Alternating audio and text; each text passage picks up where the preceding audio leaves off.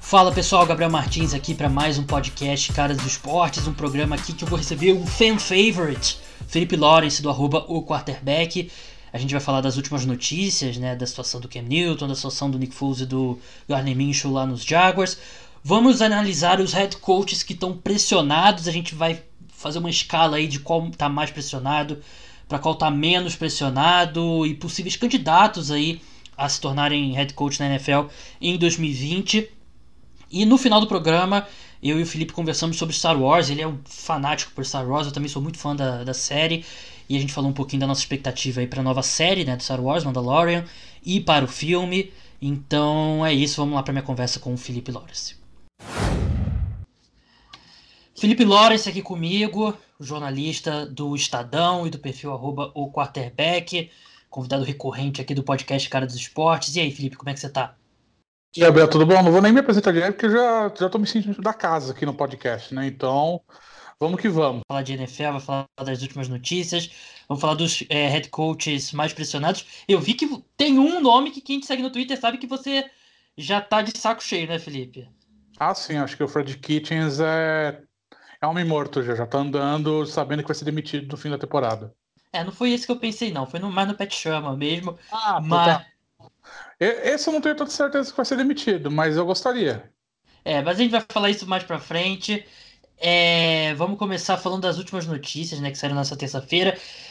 É, quem viu, quem acompanha as notícias sabe, o Carolina Panthers anunciou que o Cam Newton foi colocado na injury reserve, é, encerrando a temporada dele. Ele que vem lidando com problema no pé, problema no ombro também. Felipe, você entrevistou um dos médicos lá do, do Carolina Panthers, se eu não, eu não lembro o nome dele agora, mas ele é brasileiro, né? E isso já é uma situação que já está se arrastando há bastante tempo e os Panthers parecem optar aí pela, pela precaução. Talvez se talvez daria para ele jogar, mas não 100%. E depois de algumas duas, três temporadas que o Ken Newton não parece 100%, acho que é a decisão, na, pelo menos na minha opinião, quero saber a sua, é correta em, em, fechar ele pela temporada e tentar ver de novo o Cam Newton 100% saudável. É, então, eu, no início, na pré-temporada, eu entrevistei o Edu, que é o fisioterapeuta brasileiro que trabalha no Panthers. É, ele começou a trabalhar com o Cam Newton na off-season, né, para tratar daquela lesão bizarra que ele teve no ombro, né, que foi se agravando durante a temporada passada ninguém sabia o que estava acontecendo direito, ele começou a perder força no braço. E esse, esse fisioterapeuta brasileiro trabalhou muito nisso com times de beisebol, etc. Então, ele foi contratado pelo Ken Newton particularmente, né, para tratar ele na off-season. O tratamento deu certo, ele foi, acabou sendo contratado pelo time. E na época ele me dizia, mano, a evolução do Cam Newton física é notável, ele tá ficando forte, tá, tá ficando 100%, acho que vai ser uma temporada boa. E não foi o que aconteceu, né? Porque não foi o ombro que foi o problema, foi uma lesão no pé, que também está mal explicado. Então, é um negócio meio. É uma, é situação meio bizarra com o Ken Newton, porque são várias lesões durante vários anos muito mal explicadas, que começam como um negócio pequeno e vão aumentando, vão aumentando, vão aumentando. Quando você vê, ele não joga mais na temporada. E ele já não é um cara mais tão novo assim, já tem alguns anos desde a temporada que ele foi MVP. Então é uma situação complicada para o Cam Newton. Ele está no momento é numa, é numa encruzilhada agora na carreira dele. É, o Ken Newton tem 30 anos, né? E uma coisa que a gente sempre falou do Ken Newton é que com o estilo de jogo dele, dele ele receber muito impacto, a gente não, pod... não criava expectativa que ele fosse um cara como o Tom Brady Drew Brees, que jogaria até os 40 anos. Até porque Tom Brady e Drew Brees e Peyton Manning até jogou até muito tarde na carreira, na vida dele. E a gente parece que essa é a essa é a expectativa para um grande quarterback, mas não é. Esses caras são pontos fora da curva, né? E o Cam Newton, ainda mais pelo estilo de jogo dele, é, não seria uma surpresa se realmente, não digo nem o começo do fim, realmente ser o fim mesmo da carreira dele. Talvez ele tente mais alguns anos e não consiga nunca mais recuperar. É, eu, eu vejo como um cenário possível, sim. Mas é uma pena mesmo, porque a gente lembra de 2015, foi eleito MVP, uma das temporadas mais fantásticas de, de um quarterback que eu vi na NFL. Realmente bem legal. e o que ele fez em 2015. E agora as especulações sobre o futuro dele, né? Que são justas. Ele tem mais um ano de contrato com o Carolina Panthers e ele tem um dead cap bem pequeno, né? Seriam 2 milhões de dólares caso ele fosse cortado ou trocado, então não é algo proibitivo. O Carolina Panthers, se decidir abrir mão do Cam Newton, pode fazer sem uma grande penalidade aí no, no salary cap. E tem um salário de 19 milhões de dólares, né? Que também é bem. É, dá para mudar, dá para trocar para outro time com facilidade. Acho que porque a gente espera do Cam Newton quando ele está saudável, 19 milhões é uma barganha. Mas é, eu acho que não é nenhuma garantia, muito pelo contrário, de que ele vai ser o quarterback do Carolina Panthers na semana 1 da temporada 2020. Eu acho que fica esse questionamento, porque ainda mais dependendo do que, do que acontecer agora na temporada do Panthers, né? Será que vão mudar de técnico? Será que vão manter o Rivera? Tem toda, tem várias questões em volta do time, porque o time, pode, o time mudou de filosofia, agora é o time do Christian McCaffrey, claramente é, mudou o esquema do ataque. O, o ele mudou o ataque do time para se adaptar ao seu running back. E o Kyle Allen ele só está segurando as pontas. Ele, ele, ele consegue segurar o ataque minimamente sem atrapalhar. E com Ken Newton muda a característica do time, né? Então é, tem que ver o que vai acontecer ano que vem, porque acho que acho que é o, a situação contratual do Cam Newton é muito. É, ela, é, ela é muito ela seduz o time, porque o time tem uma possibilidade muito grande de trocar ele sem ter um impacto financeiro muito grande. Então, para um time que está em reconstrução, isso seduz bastante. Então, acho que é uma situação que vai ter bastantes capítulos agora no ano que vem. Acho que é um negócio que vai ser uma das grandes histórias da, da off-season de 2020. É, concordo plenamente. E é um time que mudou de dono também não tem muito tempo, né? E é, se eu não me engano, foi final de 2017 que o David Tepper comprou os Panthers. Ele já estava para a temporada 2018, né? Foi, sim. E teve especulação de uma possível saída do Ron Rivera. E não por problemas do Ron Rivera em si, né? Mas por mais um, um novo dono quer trazer os caras dele, né? Isso é muito comum nos esportes americanos. E eu também eu não acho. Eu não ficaria surpreso, não cairia da cadeira se os Panthers decidem seguir em frente do Cam Newton e do Ron Rivera. Mas eu não vejo o Kenilton sendo cortado, porque a flexibilidade do contrato dele faz ele ser muito fácil de ser trocado. Tem mercado para ele, times. Eu até tuitei isso nessa terça-feira. Acho que times como os Bears, como os Redskins e como os Titans são times que podem surgir como times interessados pelos serviços do Cam Newton. Mas eu, eu acho que o ponto-chave vai ser o Kyle Allen, porque se ele continuar evoluindo nessa temporada e o Carolina Panthers se, se sentir confortável em seguir com ele, pelo menos a médio prazo, eu acho que os Panthers vão querer mesmo, vão querer seguir em frente, vão querer negociar o Cam Newton. Mas se o Kyle Allen é, ele não evoluir ou até regredir, eu não acho que faz sentido nenhum você abrir mão do Cam Newton, porque por mais que ele possa não ser mais o mesmo Cam Newton, você ainda você ter uma possibilidade, sei lá, de 30% dele voltar 100%, 100 fisicamente, ele chegar pelo menos perto do que ele foi em 2015, eu acho que você não abre mão. E os Panthers vão estar bem perto deles, e bem perto do que Milton, e vão saber melhor do que ninguém. Então, eu, eu não acho que é uma obrigação, e também eu teria muita cautela se eu fosse os Panthers de querer abrir mão do Cam Newton e do Ron Rivera, porque a gente vê o que tem ao redor da liga e, assim, você trocar o certo pelo duvidoso, eu não, não concordo. Se fosse você, Felipe, General Manager do Carolina Panthers, parabéns pelo novo cargo. O que, que você é, faria? Eu, no mínimo, ouviria propostas.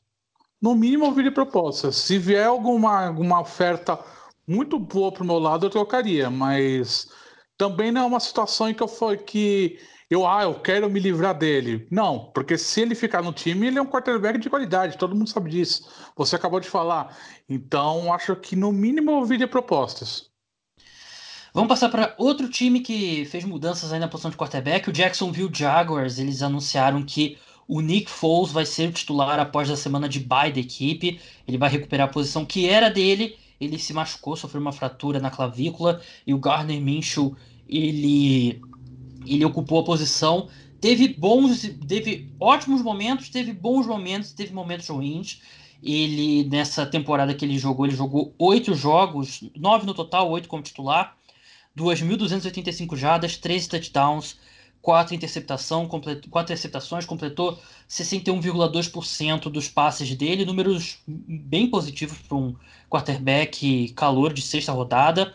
Sofreu muitos fumbles, foram 11 fumbles no total, é, 10 ele perdeu, isso é um número bem significativo. A gente se liga muito em interceptação para quarterback, né, como turnover, mas um número desse absurdo de fumbles aí que o, que o Gardner Minshew sofreu, acho que é, contribuiu bastante para essa decisão do Doug Marrone.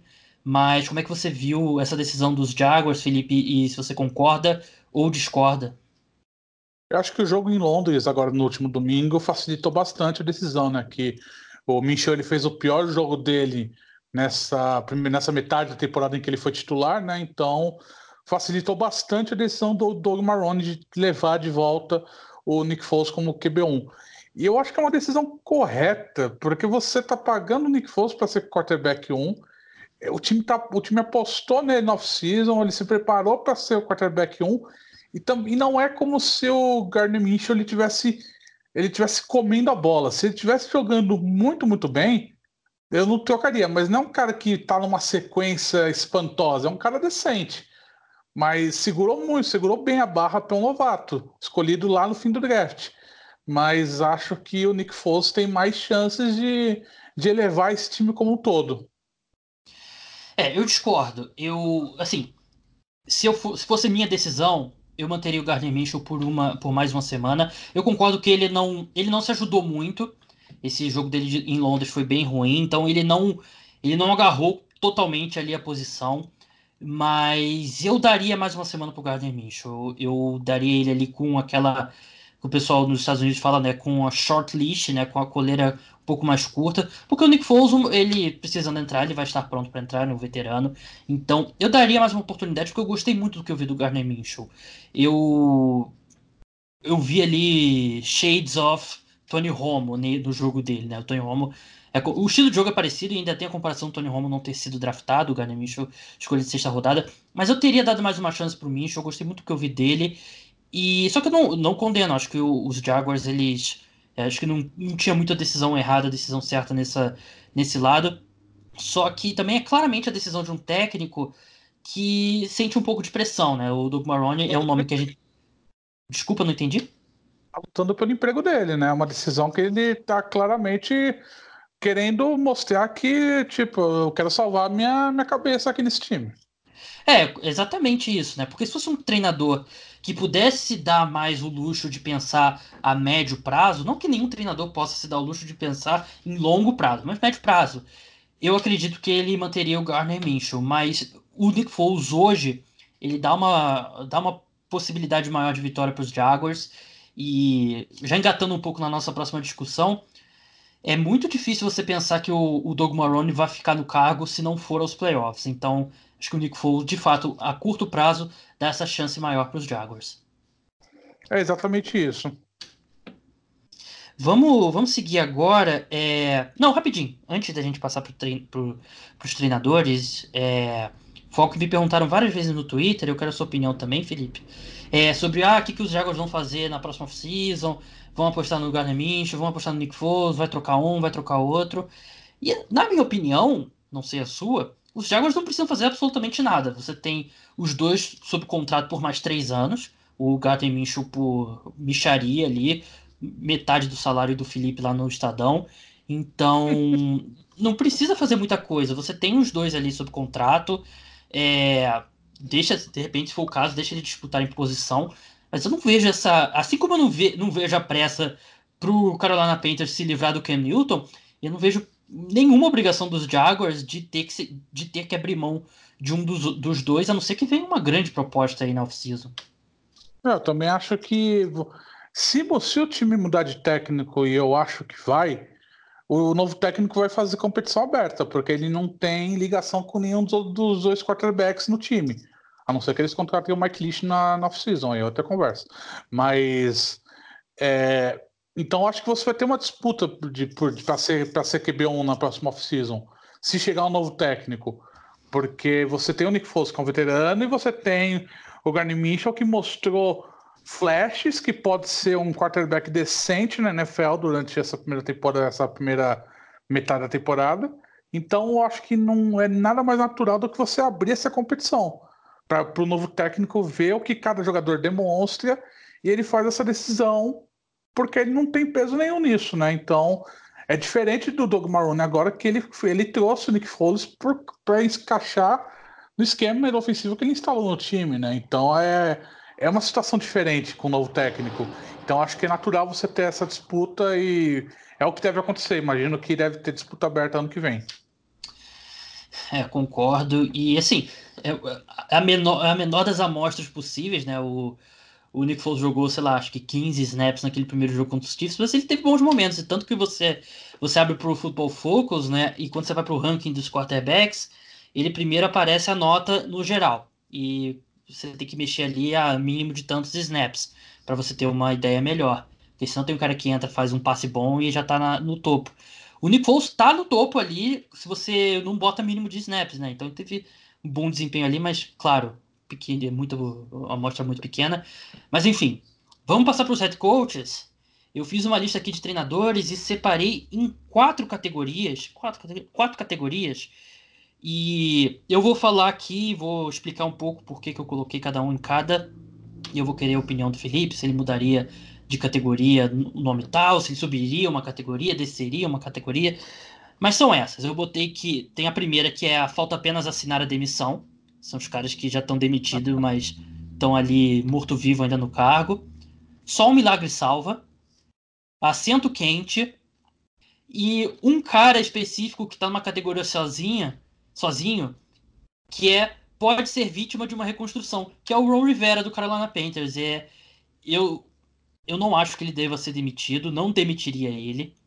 Eu no minuto que ele fosse demitido, se ele quisesse, ele seria contratado como head coach já para 2020. E sempre quando é esse o caso, eu não acho que você deva demitir o treinador. Era, é quando a especulação sobre o John Harbaugh, eu lembro uma época que chegou a ganhar alguma alguma força dele ser demitido, eu falava sempre isso. Se o John Harbaugh fosse demitido, não que o Ron Rivera seja tão bom quanto o John Harbaugh, mas se o Ron Rivera fosse demitido, ele, se ele quisesse, ele vira head coach em outro time no dia, no dia seguinte.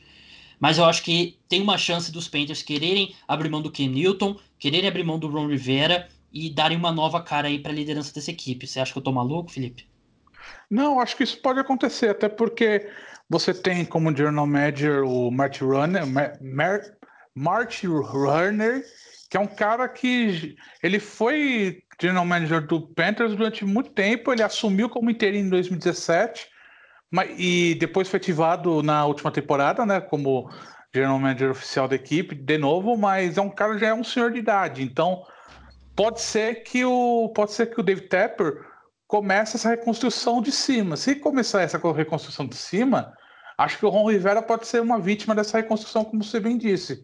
É, não é um cara que eu demitiria em situação nenhuma assim do que aconteceu na temporada do Panthers até agora, mas acho que ele é um cara que pode ser vítima dessa reconstrução. Se, se o dono quiser, pô, vamos reconstruir tudo do zero, com um novo general manager, novo técnico, novo quarterback, é possível. Na situação em que o Panthers está, acho que é possível. Não, não ficaria não ficaria surpreso se acontecesse, apesar de ser hoje eu achar improvável, mas não ficaria surpreso. É, o Mari Hearns que ele foi demitido porque ele colocou os Panthers num buraco no salary cap, né? E ele foi demitido, assumiu o Dave Gettleman, né? No querido Dave Gettleman meu e do Felipe aqui.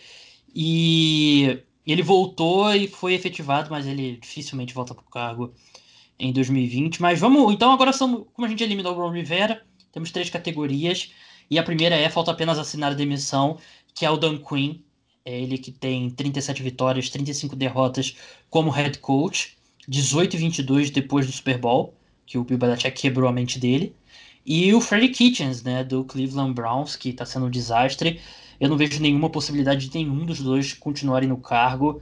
E o Dan Quinn, ele, para mim, ele só está no cargo porque o Arthur Blank quer mostrar alguma, algum respeito ao head coach que levou o Falcons ao Super Bowl e vai ser demitir ele ali quando chegar no, no final da temporada.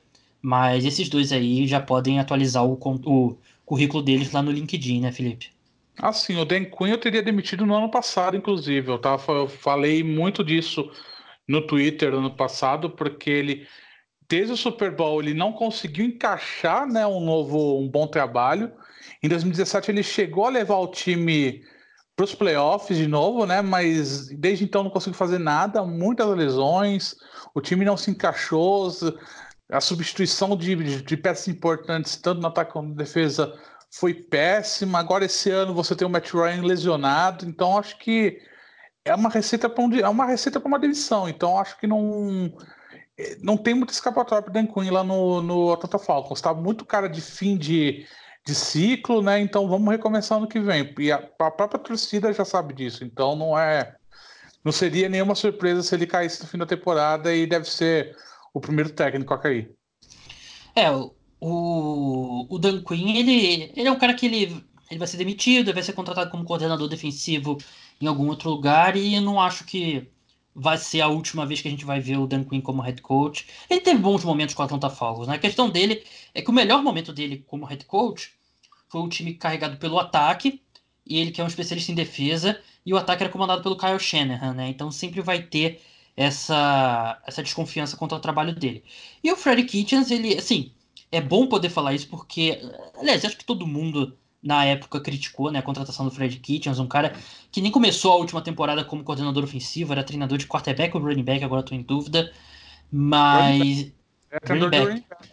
Aí depois ele foi para quarterback e depois coordenador ofensivo interino.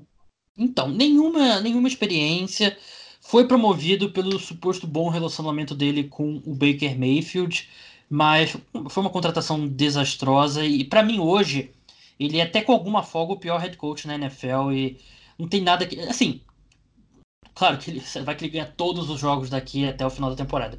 Mas eu acho ele é péssimo, eu acho impossível ele fazer qualquer coisa positiva aí que faça ele salvar o emprego dele. E ele é um cara, outro cara que também que. Acho que por ele estar tá apenas um ano no contrato, ele não vai ser demitido no meio da temporada. Mas ele vai chegar no domingo lá da semana 17 e a gente vai ver a notícia que ele foi demitido. Ah, não tenho, não tenho nenhuma dúvida disso. Eu disse na pré-temporada que eu achava que o Browns ia ser uma decepção. E uma das poucas previsões que eu consegui acertar na minha vida, porque a contratação foi muito bizarra, porque é um cara que sem experiência de, de técnico não tem, assim, não tem, não tem calibre para ser técnico na, de técnico principal na NFL. O John Dorsey ele fez um ótimo trabalho de conseguir todas essas peças e o que o Browns tem peças individuais, ótimos jogadores ele não conseguiu formar um time, né? Ele não, não, não, não tem. O Browns não é um time, o Browns é um amontoado de jogadores que entram em campo. E consegue resolver em alguns flashes individuais desses jogadores, mas o Fred Kitchens não conseguiu montar um time, ele não consegue se adaptar durante os jogos, ele não consegue fazer ajustes entre semanas. É um cara que está completamente perdido no cargo de técnico. É você, é, você vê ele na, na sideline é um negócio que bizarro, porque ele ele claramente não sabe o que está fazendo, claramente é um cara que entrou nesse cargo porque o Baker Mayfield pediu para ele entrar, ou seja, você ouviu a palavra de um quarterback novato para escolher o técnico de uma franquia. É um ano perdido para o Browns, então acho que não tenho dúvida nenhuma que ele vai ser demitido e ano que vem a gente vai ver um técnico mais experiente no Browns. Vai mesmo, Felipe. Assim, claro, experiente sim, mas é, foi algo que eu falei bastante durante o processo da última temporada que muita gente colocando o Cleveland Browns como que era o cargo mais atrativo e eu não coloquei no topo, coloquei na época o Green Bay Packers e coloquei o Browns, se não me engano, terceiro ou quarto, porque os Browns são uma das franquias das piores administrações da NFL, né? Melhorou um pouco com o John Dorsey, mas a, a ownership continua a mesma e é um time que tem personalidades fortes, tem esse histórico aí de administração ruim eu não sei se o Cleveland Browns vai conseguir atrair. E a gente vai falar um pouco depois. Eu separei alguns nomes aqui de possíveis candidatos a head coach. Que não tem tantos nomes assim como no passado. Eu não sei se os Browns têm o, o peso, a, a estrutura para atrair os principais candidatos, não. Eu acho que o John Dorsey, pelo nome dele, pelo que ele fez no Kansas City Chiefs, ele conseguiu trazer o Andy Reid pro Chiefs, né? Quando ele foi demitido pelo, pelo Philadelphia Eagles, que foi uma baita contratação e deu, tá dando resultados. Então, acho que ele tem, o John Dorsey, ele tem esse respeito na liga de, de conseguir atrair um nome de peso pro Cleveland Browns, mesmo sabendo como é o time. Acho que ele se equivocou na contrata na efetivação né, do, do Fred Kitchens. Foi, um, foi, uma, foi uma cagada enorme que, o, que ele fez, né? Porque ele confiou no seu quarterback novato, confiou no, no time, enquanto ele deveria ter feito uma decisão mais técnica. Então, acho que dessa vez ele vai exercer o poder que tem, o respeito que ele tem na liga, para tentar trazer um nome de peso. É, acho que não, acho que ele tem esse, tem esse calibre, tem esse peso na liga para conseguir atrair alguém, ainda mais pela atratividade dos jogadores que tem no elenco do Browns, né? Então acho que é um time que tem bons nomes e que se conseguir formar um time com aquilo, acho que pode dar resultados. Não deu esse ano por inexperiência do do, do, do Fred Kitchens como técnico, mas eu acho que é um time que tem potencial pelos nomes que tem. Vamos passar agora para outra categoria que é só um milagre salva, que são caras que eu acredito que vão ser demitidos, mas eu, assim como os outros dois, eu não acho que está sacramentado ainda. Eu coloquei o Adam Gase, que está 1 e 7 com os Jets, 24 e 32 na carreira dele como um todo, né, pegando a passagem dele pelo Miami Dolphins. O Pat Sherman, é, que está é, acho que eu notei errado aqui os números, mas beleza, tudo bem. 17,40 na carreira. E o Zach Taylor, 08 do Cincinnati Bengals. Eu consigo ver um, um mundo em que esses três head coaches têm uma boa segunda metade de temporada, um pouquinho menos o Zach Taylor, porque o nível de talento nas mãos deles é, é bem baixo, mas acho que ele também precisa fazer menos porque ele é um cara estreante. Mas eu consigo ver um mundo que esses caras fazem uma boa segunda metade de temporada, o suficiente para se manterem no cargo. Mas eu acho que são três caras que se eu tivesse que apostar hoje, eu diria que vão ser demitidos. E para mim o maior, o maior desastre desses três aí é o Adam Gaze, que tá ele tá fazendo um trabalho ali que um dos piores que eu já vi na NFL. Eu acho que o Zach Taylor vai ganhar o benefício da dúvida, porque apesar do, do Bengals ser um dos piores times da NFL, é um time que vai entrar em reconstrução. Então acho que é um time, acho que ele ainda vai ganhar esse benefício da dúvida para conseguir comandar essa reconstrução, ainda mais pela história dele com, com o Chama que veio e tudo mais. Vai ter quarterback novo, vai conseguir montar um ataque nos moldes do que ele pensa. Então acho que ele vai ganhar esse benefício da dúvida. O Adam Gaze eu acho que já era. Eu colocaria ele na, na categoria de técnicos que já era, porque é um técnico que chegou questionado, né? Ninguém, ninguém entendeu a contratação.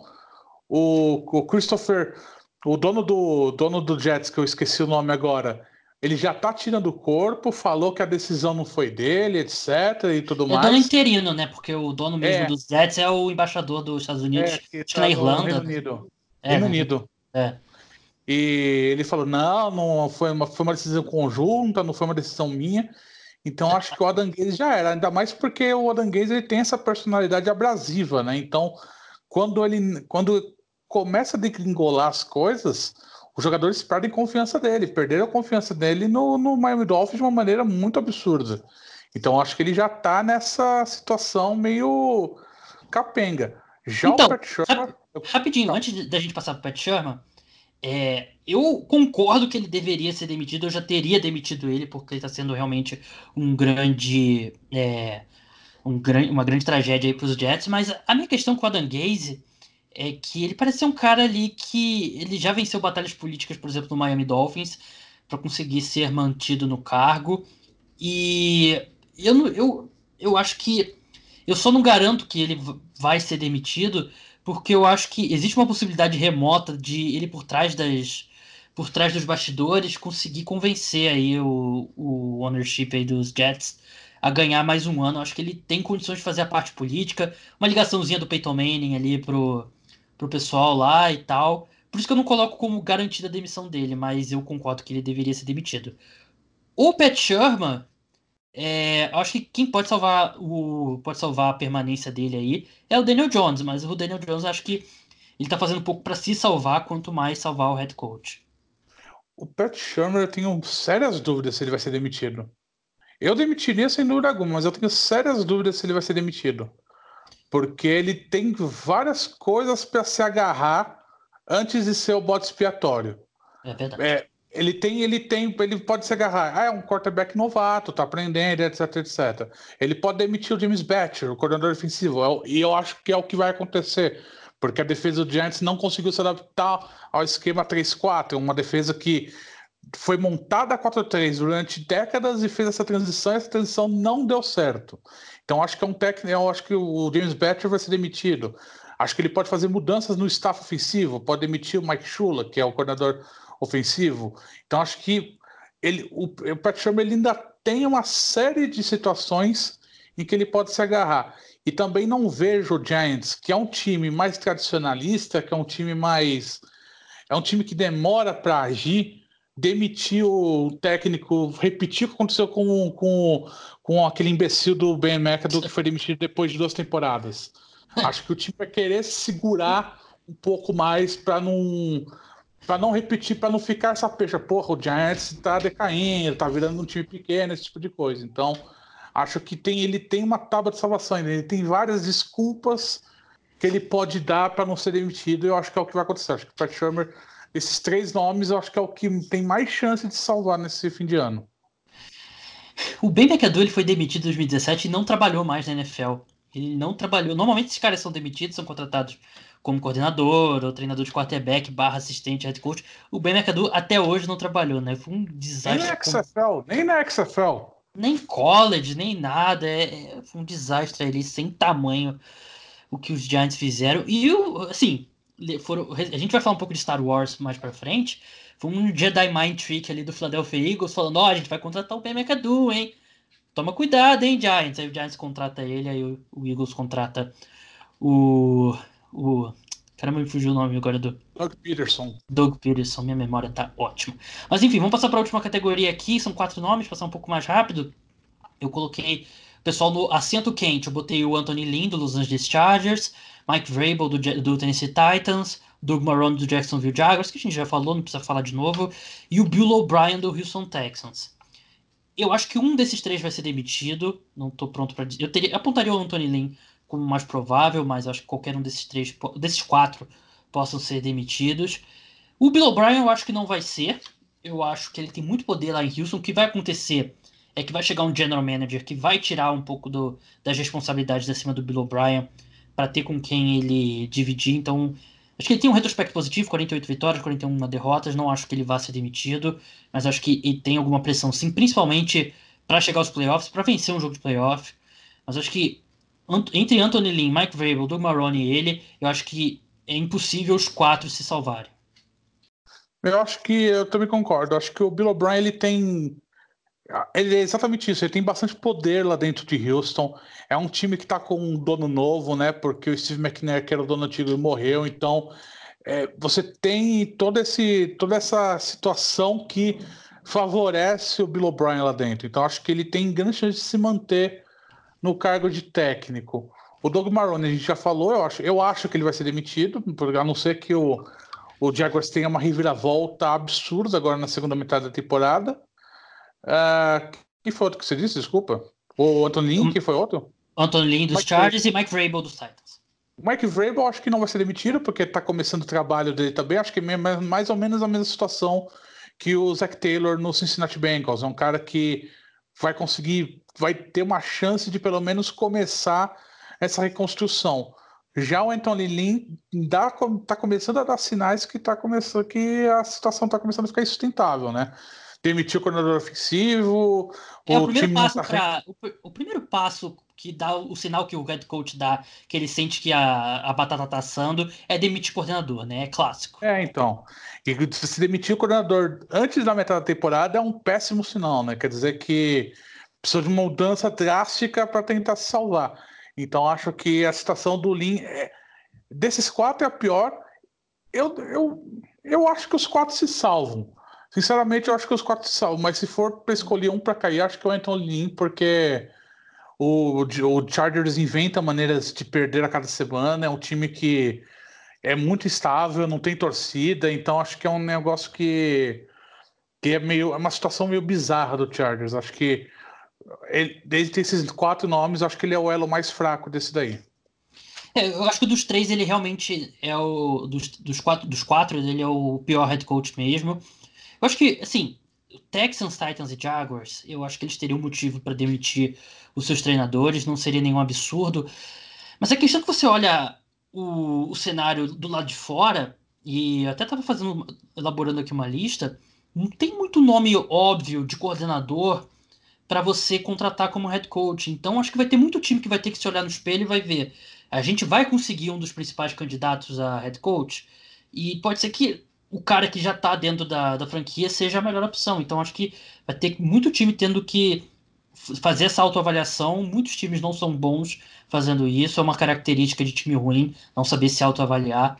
Mas acho que vai ser uma, uma questão é, interessante, porque teve essa corrida na última off-season onde todo mundo queria novamente ofensiva. E muitos assistentes desse lado da bola foram contratados. Então, você não tem um grande coordenador ofensivo brilhante como um Kyle Shanahan, como, sei lá, como um Frank Reich, como um Sean McVay. Você não tem mais esses caras, porque esses caras, eles foram contratados, se é que um fosse se tornar um deles, eles foram contratados antes de se tornarem é, esse coordenador ofensivo que é o um nome quente, né? Então, eu acho que vai ser um, uma disputa bem interessante por head coaches. E eu fiz uma lista aqui de, de candidatos, eu quero a sua opinião, Felipe. E eu acho que vai ser um ano que os times vão olhar mais para o college. No, nos últimos anos, a última década, os times estão olhando menos para o futebol americano universitário. O último contratado foi o Cliff Kingsbury, né? Até que é uma situação um pouco diferente, né? Ele foi demitido e tal. Ele foi contratado, ele entrevistou para cargo de coordenador ofensivo e foi contratado como head coach.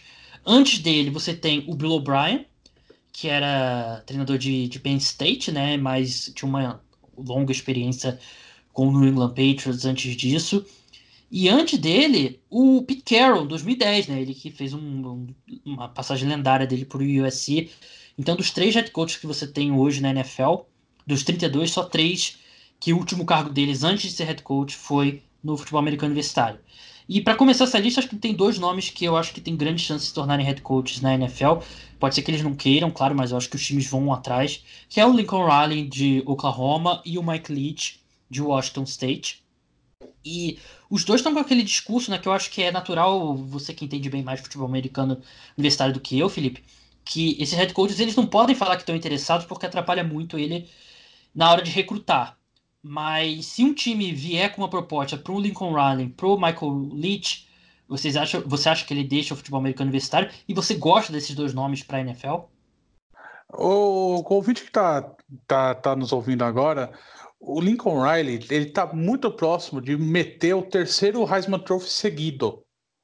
Ele vai meter o terceiro quarterback a ganhar com o Heisman Trophy, que é o troféu de melhor jogador universitário, seguido. Se isso acontecer, os times da NFL vão cair em cima dele muito forte. Porque ele ganhou o Heisman com o Baker Mayfield, que foi a primeira escolha do draft. Ganhou, ganhou o Heisman Trophy com o Kyler Murray, que foi a primeira escolha do draft. O Jalen Hurts não vai ser escolha, não vai ser primeira escolha do draft, mas vai ser um quarterback escolhido no draft. Vai, provavelmente vai ganhar o Heisman Trophy, a não ser que o Joe Burrow, que é o quarterback de LSU, vá muito, muito bem agora na segunda metade da temporada. Mas é um, é um, é um técnico que, se conseguir isso, os times da NFL vão dar qualquer controle que ele quiser. A grande questão é essa. Ele vai querer sair de Oklahoma, porque se ele conseguir três quarterbacks com Heisman consecutivos, ele manda matar e viver lá em Oklahoma, lá em Norman. Então acho que é, um, é, um, é uma é, é a situação que vai depender mais do Lincoln Riley do que de qualquer do que do que do que do que for oferecido para ele, porque o, a situação dele é muito confortável lá em Oklahoma. É um, é um time que vai brigar por, por vaga nos playoffs universitários todo ano, é um time que agora que que conseguiu mostrar que teve trabalho, está recrutando muito, muito bem, está começando a recrutar até na Louisiana, que é um, que é um estado onde Oklahoma normalmente não vai recrutar. Então acho que é, um, é, é uma situação em que ele lá, ele é o grande overlord de Oklahoma. Então, para sair de Oklahoma, vai ter que vir algum time e dar uma oferta muito grande, liberdade para ele escolher. Mais ou menos o que aconteceu com, com o Seattle Seahawks quando tirou o Pete Carroll de, de USC, que foi tipo, ah, beleza, você chega aqui, você vai ter muito poder, você vai ser quase general manager do time. Então, acho que para tirar o Lincoln Riley de, de Oklahoma, vai, vai ter que acontecer mais ou menos isso. Já o Mike Leach, eu acho que ele é, um, é vai ser uma situação meio estranha, porque ele é uma pessoa meio inusitada. Porque ele, ele tem ele tem é, ele tem o espectro de autismo, ele tem o que era antigamente chamado de síndrome de, de Asperger. Então, assim, ele é um cara inusitado. Então, não sei se ele se encaixaria no estilo da NFL. É, talvez vão atrás dele por causa do sucesso que os quarterbacks que ele vem montando, por causa do estilo ofensivo dele que está começando a ser meio que emulado né, na NFL. Mas não sei se ele tem esse, essa pretensão de, de sair de Washington State, que é um lugar onde ele tem. Onde ele está confortável, onde é não tem muita pressão para ele conseguir resultado, ele consegue montar bons times, então não, não sei se ele tem motivação para ir para a NFL, mas é um nome que provavelmente vão atrás também. Tem mais algum nome do college que você destacaria? Nome do college, eu, a princípio não, porque você tá numa, a gente está numa situação em que você não tem grandes nomes, porque assim os grandes nomes do college, eles estão meio bem que estruturados. Acho que o grande nome, se for para sair, é o Lincoln Riley, mas tirando ele, eu acho que não tem nenhum outro grande, grande candidato aí para NFL que tenha cargo atualmente. Então acho que vai ser bem difícil você tirar. Talvez o Ryan Day de Ohio State, não sei, depende do que acontecer, mas acho que é um cara que. Eu acho que é um cara que vai entrar no radar nos próximos anos, mas não agora. Mas acho que é um, é, é um nome para ficar de olho para daqui a alguns anos. É, e vamos passar agora por alguns dos coordenadores rapidinho, né, que estão na NFL atualmente. Depois do que aconteceu em, 2000 e, em 2017, né, dele ter recusado os Colts, muita gente falou que ele nunca mais teria uma oportunidade no, como head coach. Eu falei que não era bem assim. E ele recebeu o convite do Green Bay Packers, mas acabou recusando. Mas acho que a gente vai ver novamente o Josh McDaniels. Nem que seja aquela notícia de que o Josh McDaniels recusou contato de algum time, mas acho que ele alguém vai é, vai mandar o pedido oficial a ele e aos Patriots para entrevistá-lo. Tem o Robert Sala, né, do, do 49ers, que é um cara que é, tem feito um excelente trabalho com 49ers e tem aparecido bastante, né, o que é bom para coordenadores ali. Ele é sempre muito energético ali na, na sideline.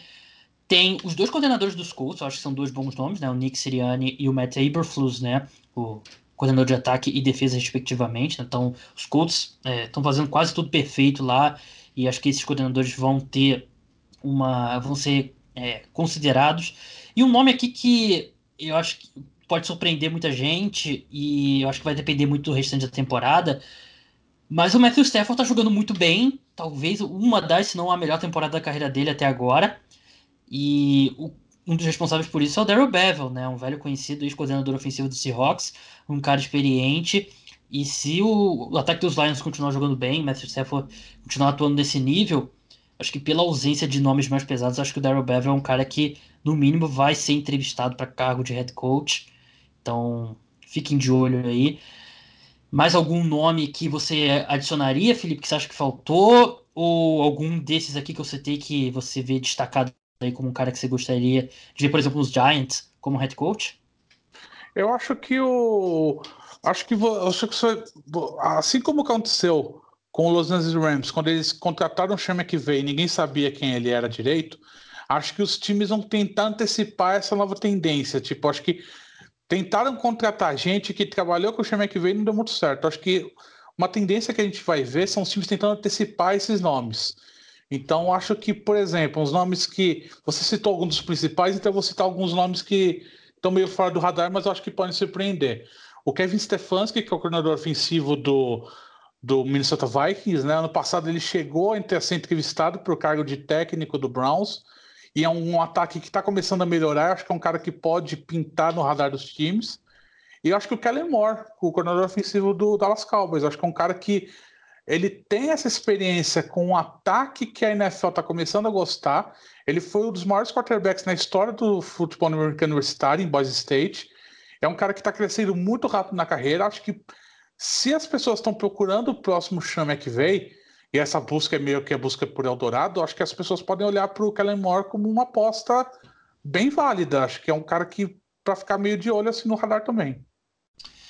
É, eu concordo, mas o problema é que pela exposição dele nos Cowboys, né, o começou muito bem, aí depois caiu de rendimento e muita gente já começou a falar, a, a, ironizar, né? O pessoal que elogiava o Kellen Moore, mas realmente ele é um, é um cara interessante. E assim, uma, uma rápida conversa aqui como torcedores dos Giants que nós somos, Felipe.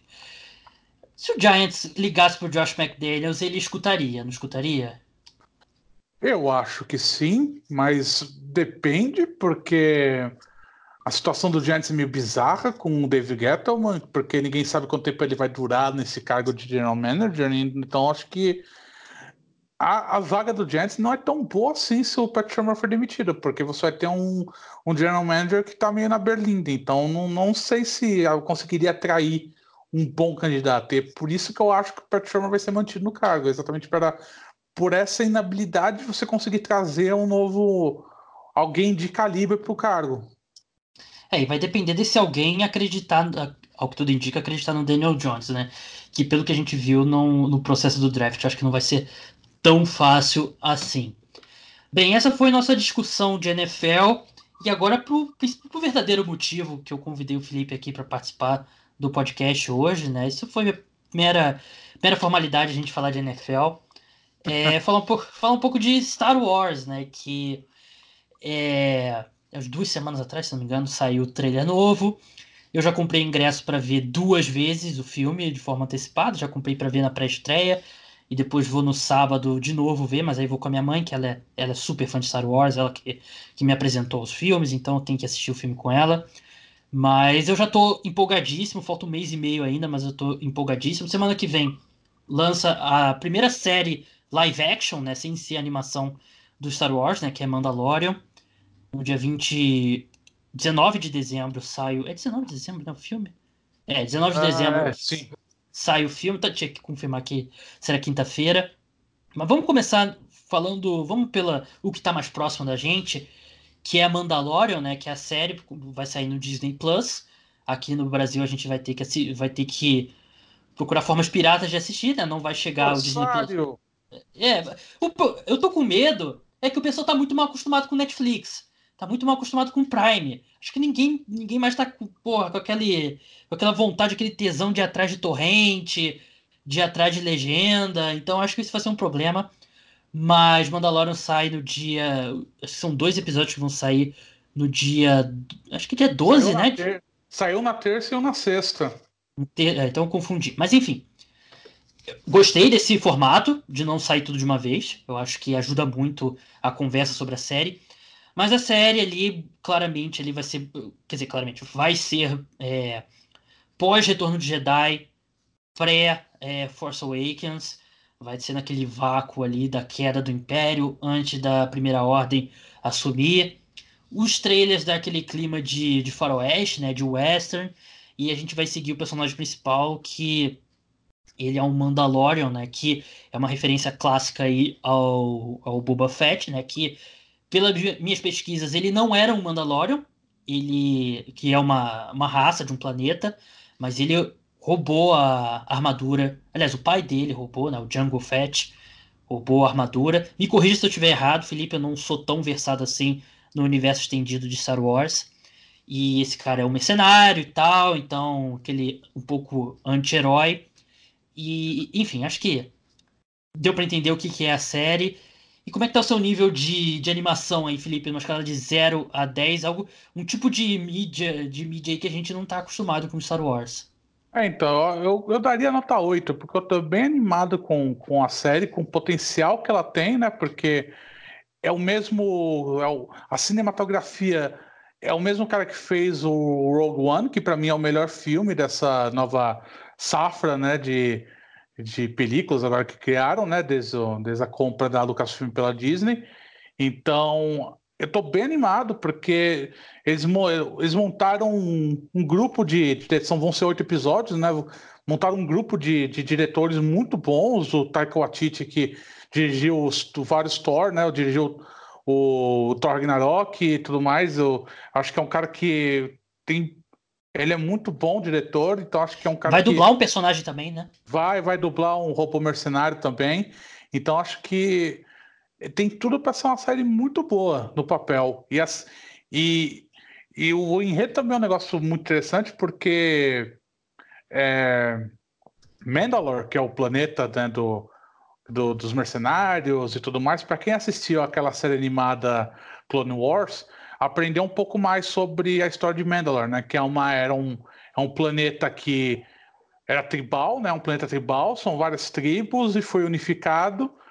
E no fim da República tem um golpe, o Darth Maul ele, ele toma o poder de Mandalore, mas aí depois ele é derrubado, logo depois e começa o Império e no Império a, os clãs eles somem, né? Tipo, você não ouve mais falar dos clãs de Mandalore porque o Império basicamente dizimou tudo e os os, em vez das, dos, dos Mandalorianos eles virarem é, é, é, membros dos clãs, né? Que cada clã tinha sua armadura própria e tudo mais, eles iam direto para a Academia Imperial virar Stormtrooper. Então é uma é um, é, uma, é um planeta que perdeu um pouco a sua característica. Então, e desde o fim né, do.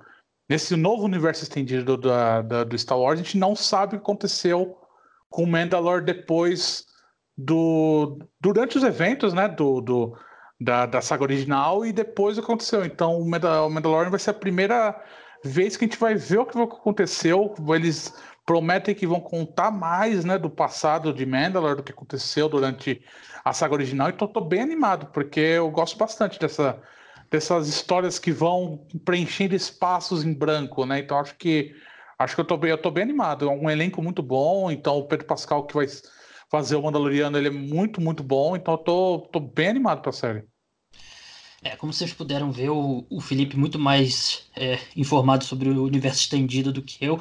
eu. Assim, eu gosto muito dos filmes da Marvel, eu gosto muito dos filmes Star Wars e tal, mas o único, o único cultura pop que eu realmente sei tudo e sei do universo estendido e tudo, não só o que acontece no, nos principais, é Harry Potter. Harry Potter eu me garanto ah. com qualquer pessoa. E tem um, tem um bar aqui no Rio de Janeiro, desses temáticas nerds, que eles, toda semana, eles têm uma essa noite de quiz, né, que ganha prêmios e tal. E eu descobri tem pouco tempo, mas eu tô monitorando para quando tiver alguma coisa do, do, do, Harry Potter, que aí eu vou e ganho, né? Mas por enquanto eu não me, não me garanto.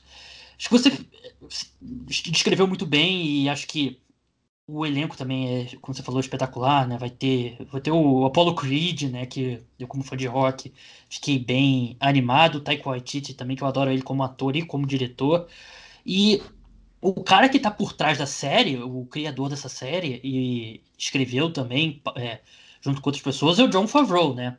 E o John Favreau, ele é o, um dos grandes responsáveis pela, pelo universo cinemático da Marvel, né? Ele foi o diretor dos dois primeiros Homens de Ferro, ele interpreta o, o Happy Hogan, e eu estava até pesquisando recentemente, ele parece que é um fanático por Star Wars, gosta muito, né? E você falou da série animada, né? O se eu não me engano, é o Dave Filoni. Sim. Que, que também escreveu Mandalorian, né? Então é um cara que Sim, tá muito vai, bem é, é, o cara que vai dirigir o piloto, inclusive, é. o primeiro episódio, de direção do Dave Filoni. É um cara que tá muito bem versado nesse, nesse universo, né? Então acho que. Eu, eu tô muito animado também. Ah, o, o pé atrás que eu fico é que a Disney já fez isso não só no Star Wars, mas em outras, é, outras IPs deles é que eles prometem um tom no trailer e quando você vê o produto final em si é um pouco mais leve, né? Porque o trailer parece aquele faroeste bem pesado, mas eu não sei o quão pesado vai ser o quão sério e quão adulto vai ser uma série que tem como objetivo ser o carro-chave dessa, dessa chegada do Disney Plus. Então acho que pode ter esse um, pode ter um pouco, não muito, mas de um choque do tom que a gente espera que vai ser e o tom que realmente vai ser a série. Eu também acho. É, não vai ser uma série adulta, né? Não vai ser um Game of Thrones, e com certeza isso em termos de, de violência, né? De conteúdo explícito, etc.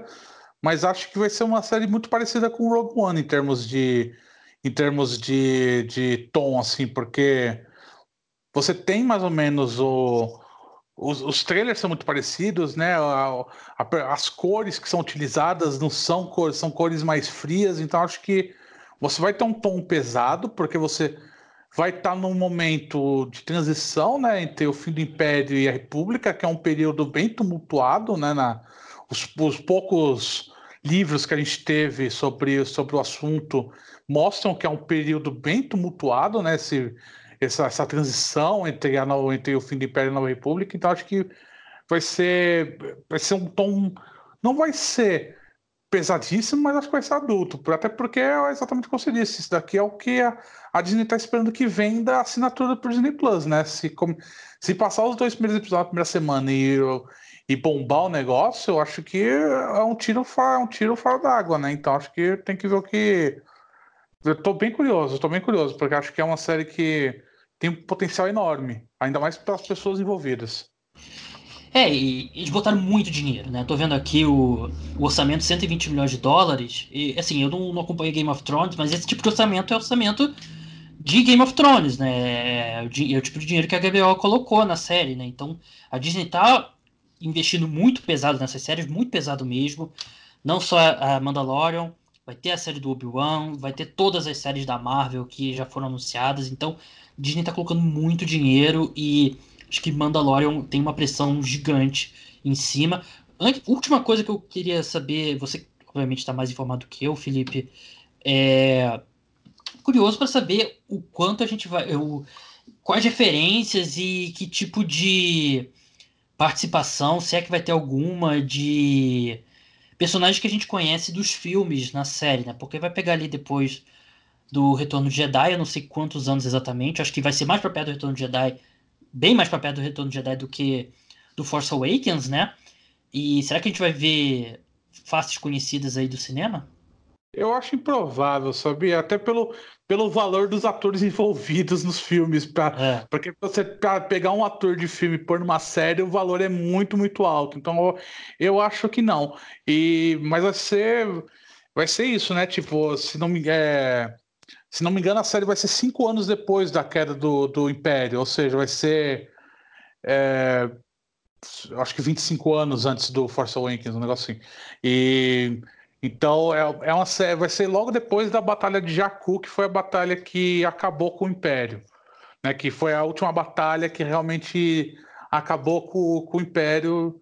Isso, isso, isso entre spoilers do universo estendido, mas é a batalha que acabou com o Império e e definitivamente começou a Nova República, quando as forças imperiais começaram a ficar meio desamparadas, etc. Tanto que nos trailers a gente vê os Stormtroopers com armaduras antigas ainda, né? Então é, é bem é logo depois do. Realmente é logo depois, é antes do começo da, da Primeira Ordem.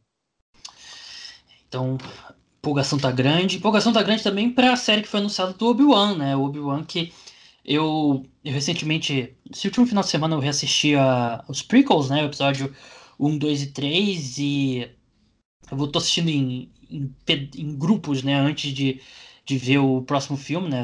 Vou assistir o Rogue One e o Solo, em, não sei se nesse próximo final de semana no outro, e depois vou assistir 4, 5, 6, depois Force Awakens Last Jedi. Mas fica bem claro no, no 1, 2 e 3 que tem todos os problemas do mundo. Acho que é, é um podcast separado. Mas o, o Obi-Wan, para mim, é disparada a melhor parte, a forma como Will McGregor interpretou ele.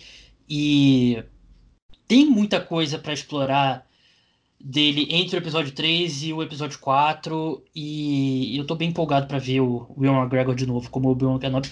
Eu esperava que a gente fosse ver no cinema e. A princípio não. Mas eu fiquei bem empolgado com esse anúncio da série dele.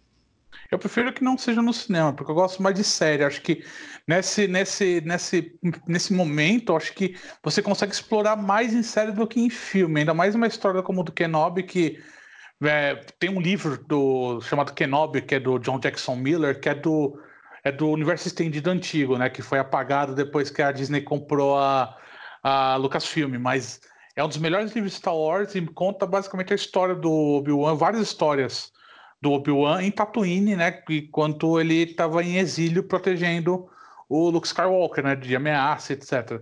Então você tem muito potencial a ser explorado nessa série, porque Tatooine é aquele negócio, é, é western, mas também é um porto de entrada e saída. Então ele pode sair do planeta, etc, etc. Então acho que você tem bastante potencial para mostrar nessa série e pegou o Ian McGregor nesse período em que ele já está passando para uma meia idade que ele já tá meio que nessa transição do que seria o personagem Obi-Wan dele, né, do, do Ian McGregor pro Alec Guinness, que foi da trilogia original. Então acho que você tem bastante coisa a ser explorada.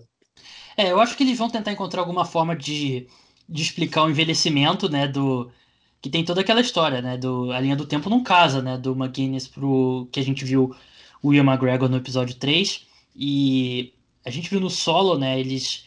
É, entre a, é algo que já tinha no universo estendido, nas séries, nos livros e tal, da, do Darth Maul não ter morrido no episódio 1, né? E o solo, que acho que é um filme que muita gente não gosta, eu acho que é apenas esquecível, mas trouxe ele de volta, né? Você acha ele bom? Eu acho, eu acho ele ok. É. Eu acho ele bom, porque eu acho que eu fui, eu fui, é que eu fui com expectativas muito baixas e eu acabei gostando. Porque eu acho que é um filme que prestigia quem consome o universo estendido.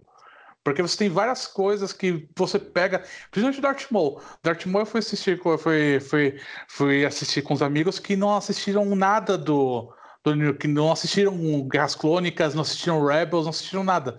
Então quando eles viram Darth Maul, eles ficaram, o quê? Mas ele não tinha morrido no episódio 1. E é um negócio que você prestigia porque você dá, uma, dá um, um biscoito para quem viu. Você sabe que, para quem assistiu Guerras Crônicas, sabe que o Darth Maul ele virou um Lorde.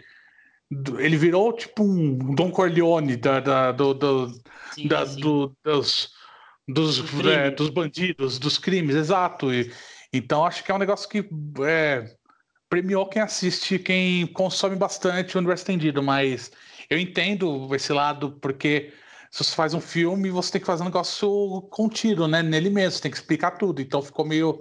Essa, aquela cena com o Darth Maul ficou meio largada. Mas.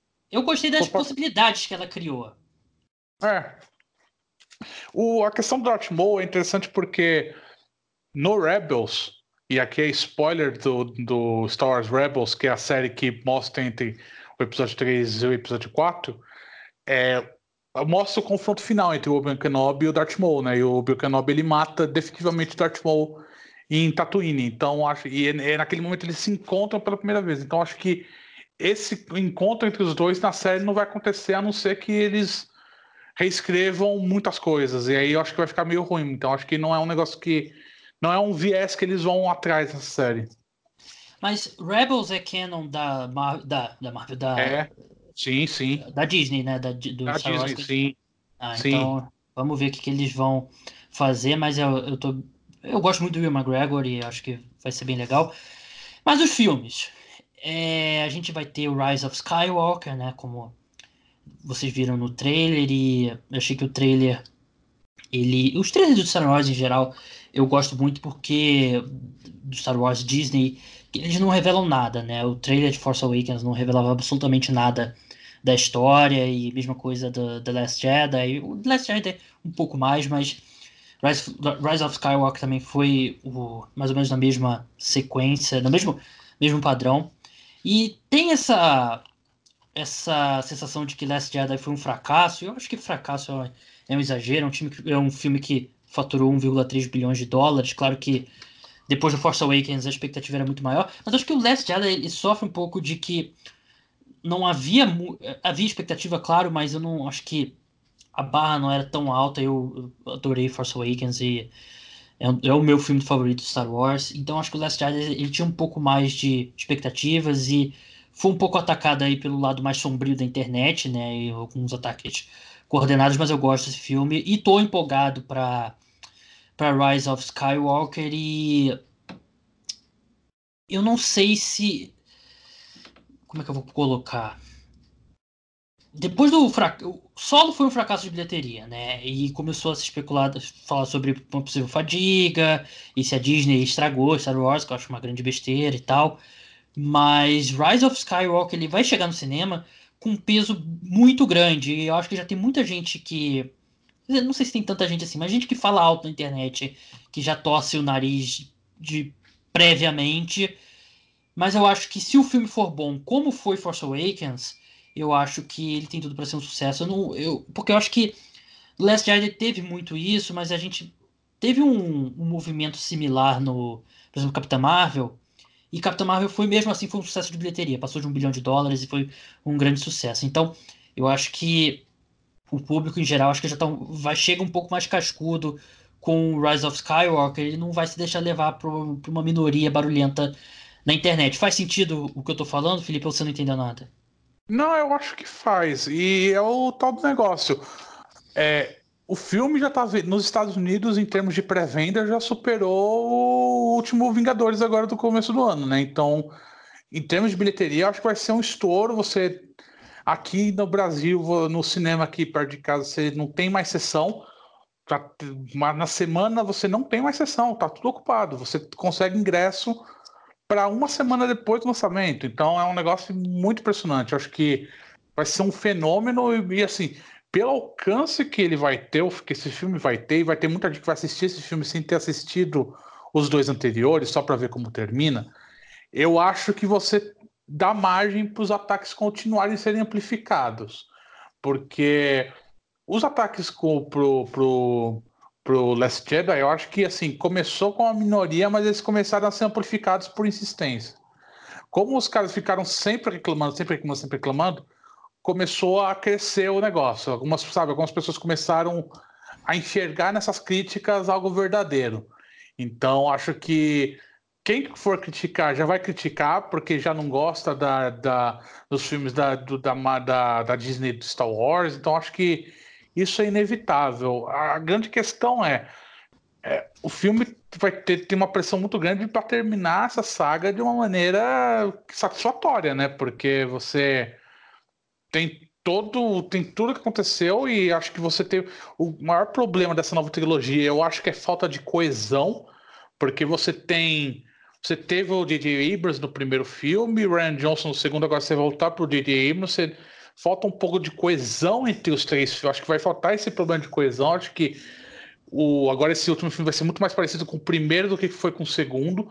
Eu acho que isso é meio problemático então tem que ver o que, que vai que vai acontecer nisso daí, porque acho que a, pela, pela, pelo hype que está se criando nesse filme, eu acho que o, se não der certo, acho que a queda vai ser muito, muito grande. Acho que vai ser um negócio de bem, bem assim, de derrubar a pessoa dentro do Lucasfilm se o filme não der certo. Então acho que tem que, tem que tomar cuidado com isso.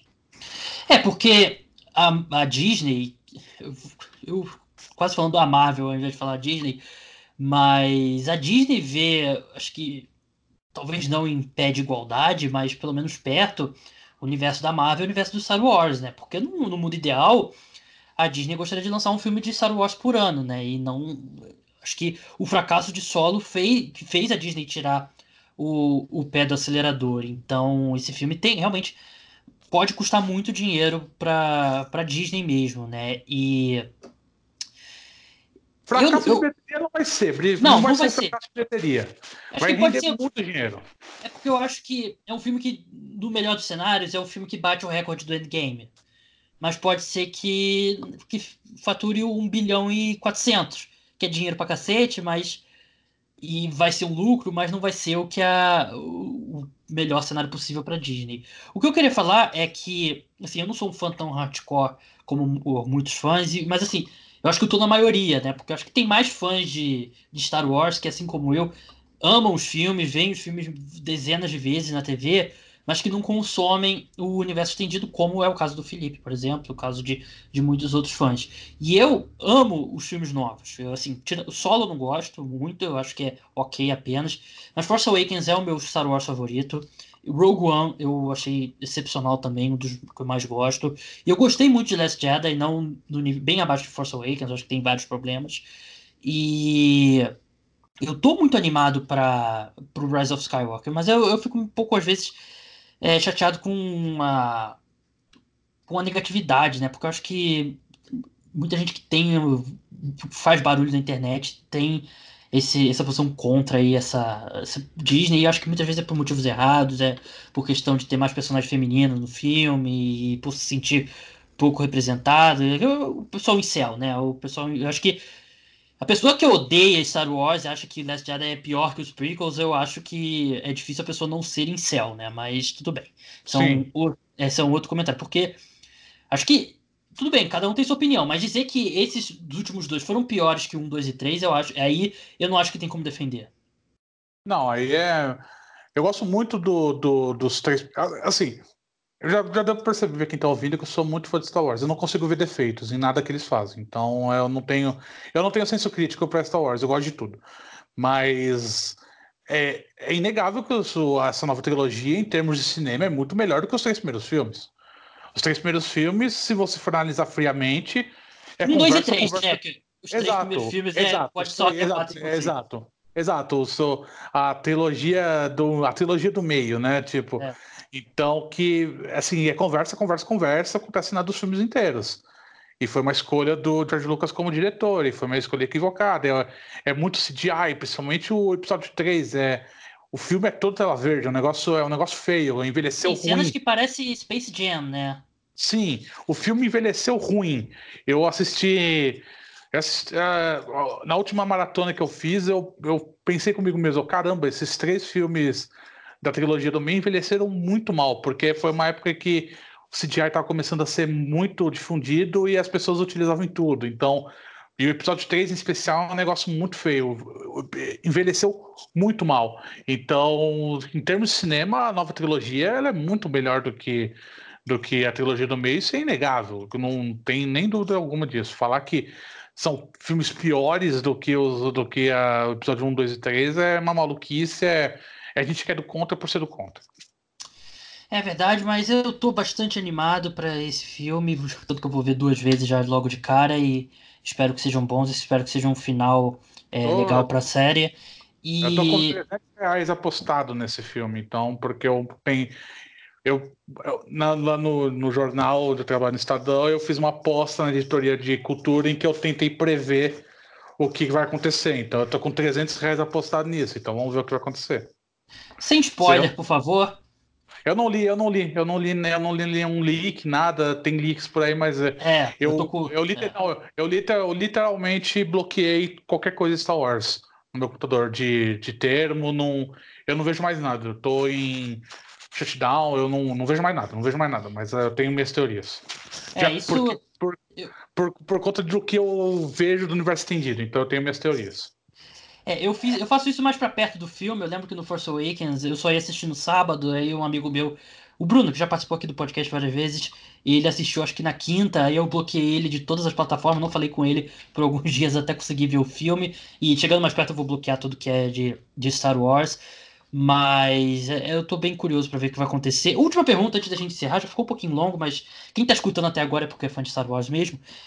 É, você acha que vai ter uma Acho que a origem da Rey vai ser o que foi no, que o Kylo Ren diz em, no Last Jedi mesmo, ou vai ter uma correção de curso aí, o o J.J. Abrams vai ter aquela o Star Wars gosta, né, de uma grande reviravolta e tal. O que, que você acha que vai acontecer? Você acha que a Rey é eu uma, acho que vai ter uma, vai ter uma eu correção? Acho que vai ter, eu acho que vai ter uma correção de curso, porque isso é um dos pontos que eu não gostei do Last Jedi, porque ele ele ele tirou essa, essa questão da. tirou essa, esse negócio da fórmula muito, muito rápido, sabe? Ah, não é nada.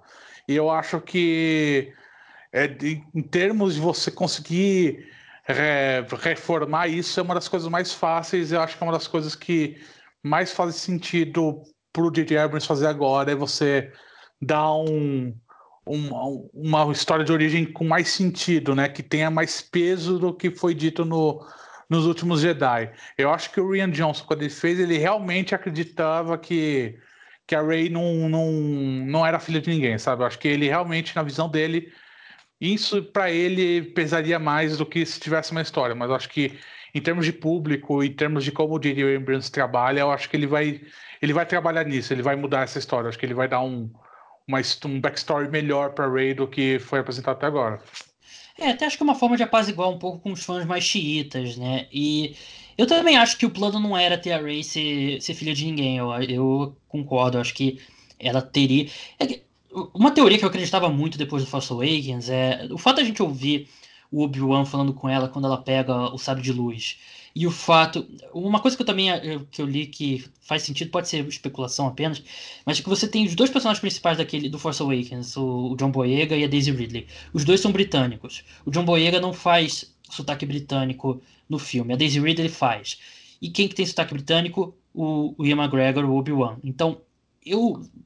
Na época eu não tirava da minha cabeça que ela tem alguma relação com o Obi-Wan. Não digo não necessariamente de filha e tudo mais, mas eu ainda não quero entrar muito nas suas teorias, mas ainda acho que Não sei se ela vai diretamente sangue Kenobi, mas alguma relação com Obi-Wan eu acho que ela tem. Eu acho que não vai ser por esse lado do Obi-Wan Kenobi, minha teoria é meio diferente. É, então eu tenho um, um, pouco de medo das suas teorias, porque você vai que tá muito certa, mas. É, é, não quero, eu não quero spoiler nenhum, mesmo que não seja mal intencionado, mas enfim. Felipe, muito obrigado pela participação e vamos torcer aí para os Giants contratarem bom. Giants, eu prefiro Giants contratarem um bom head coach. Star Wars, Rise of Skywalker serem bons filmes. Vai terminar meu ano é, bem tranquilo. Muito obrigado e até a próxima, Felipe. Até a próxima. Vamos torcer para que realmente isso aconteça, né? Seria um fim de fim de ano, fim de década muito bom. Muito obrigado, Felipe. Muito obrigado a você que escutou o podcast Cara dos Esportes. O programa volta aí na quinta-feira com um preview da semana 10 da NFL. Então até lá. Tchau.